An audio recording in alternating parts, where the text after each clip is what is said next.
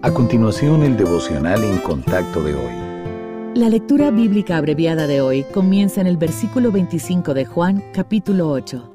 Entonces le dijeron, ¿tú quién eres? Entonces Jesús les dijo, lo que desde el principio os he dicho. Muchas cosas tengo que decir y juzgar de vosotros, pero el que me envió es verdadero, y yo, lo que he oído de él, esto hablo al mundo. Pero no entendieron que les hablaba del Padre. Les dijo pues Jesús, Cuando hayáis levantado al Hijo del Hombre, entonces conoceréis que yo soy, y que nada hago por mí mismo, sino que según me enseñó el Padre, así hablo, porque el que me envió conmigo está. No me ha dejado solo el Padre, porque yo hago siempre lo que le agrada. Hablando él estas cosas, muchos creyeron en él.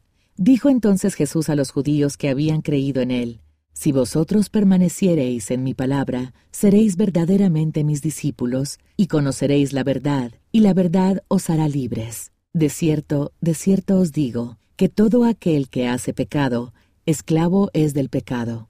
Y el esclavo no queda en la casa para siempre, el Hijo sí queda para siempre. Así que, si el Hijo os libertare, seréis verdaderamente libres.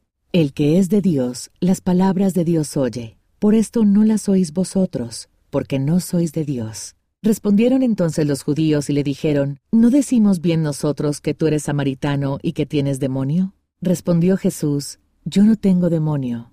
Antes honro a mi Padre y vosotros me deshonráis. Pero yo no busco mi gloria. Hay quien la busca y juzga. De cierto, de cierto os digo, que el que guarda mi palabra nunca verá muerte.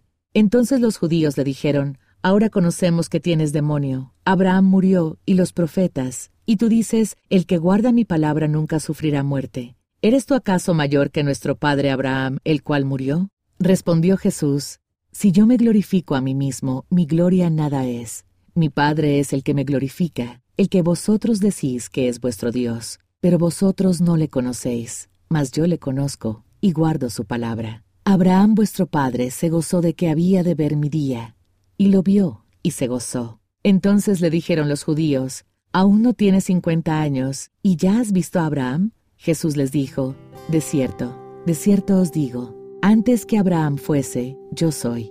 La afirmación de que Cristo era el Hijo de Dios provocó la ira de los líderes religiosos de su época. Sin embargo, la explicación que les dio hace tantos siglos nos ayuda a entender cómo comportarnos como hijos de Dios hoy. Él hablaba al mundo las palabras de su Padre y a nosotros nos dio la misma tarea, ir por todo el mundo y predicar el Evangelio a toda criatura. Cristo no hacía nada por iniciativa propia. Nuestro vínculo con el Padre requiere que nos rindamos a su autoridad. El Hijo hablaba como el Padre le enseñó.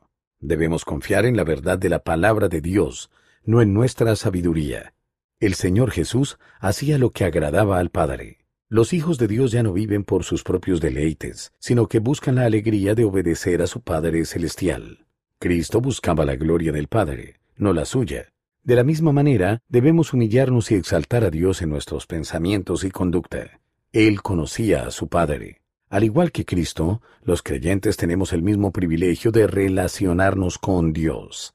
Somos hijos de Dios solo por la fiel obediencia de su Hijo. Cristo abrió la puerta para nuestra adopción, nos colmó de bendiciones y demostró cómo debemos andar por fe. Ahora nos corresponde a nosotros seguir su ejemplo.